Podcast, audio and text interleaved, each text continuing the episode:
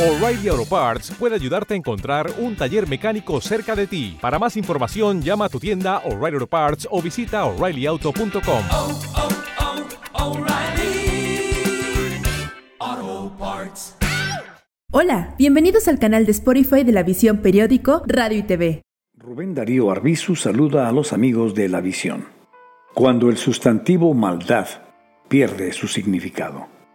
En la ahora diaria avalancha de noticias de masacres en masa, algunas se distinguen más que otras por el número de víctimas, aunque muy pronto viene otra que la supera y con pensamientos y oraciones seguimos con nuestras vidas. Estados Unidos es el país en el que sus ciudadanos poseen más armas de fuego que ninguna otra nación, un promedio de 120 por cada 100 personas se invoca la segunda enmienda a la Constitución como el argumento de que otorga el derecho al pueblo estadounidense a poseer y portar armas de fuego. Muchos aseguran que los ciudadanos respetuosos con las leyes se arman y actúan más rápido y mejor que la policía, y por tanto, las armas reducen las tasas de criminalidad, cosa que los números y estadísticas se encargan de desmentir.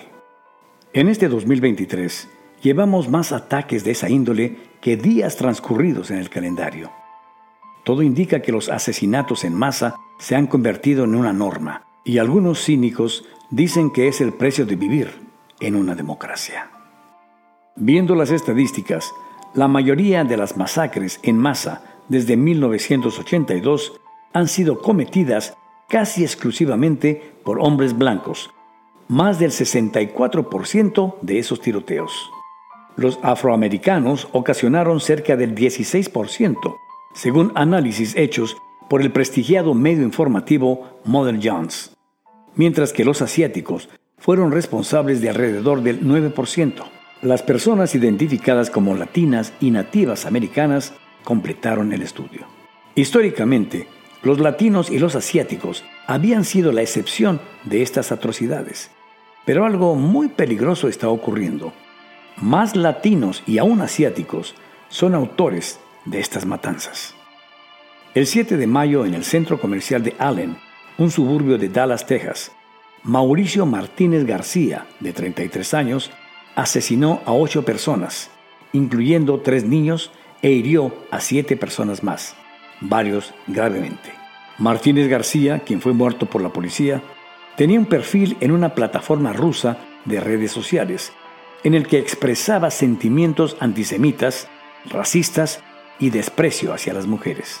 En diferentes publicaciones, elogió a otros autores de tiroteos masivos, como los responsables en la escuela de Nashville en 2023 y de la matanza de Isla Vista en 2014. Subió fotografías del lugar donde se encontraba el centro comercial tres semanas antes del ataque y fantaseó con guerras raciales y con el colapso de la sociedad. Lucía el tatuaje de una suástica en el pecho. Vestía ropa paramilitar similar a la que portaron los llamados Pride Boys, quienes formaron parte de los atacantes al Capitolio el 6 de diciembre de 2020 y cuyo líder, Enrique Tarrio, es un afrocubano.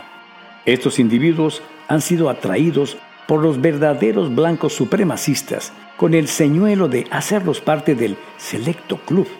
Y ese peligro está creciendo ante la vulnerabilidad de muchos jóvenes latinos que siguen con una patética ceguera a los grupos de neonazis supremacistas blancos que buscan el poder a toda costa y que son alentados por políticos como la representante de Georgia, Marjorie Taylor, y Lorraine Bobert, de Colorado, ambas rabiosas promotoras de las armas de asalto tipo AR-15 y que han mostrado fotos con sus familias en Navidad, todos portando armas, hasta los niños.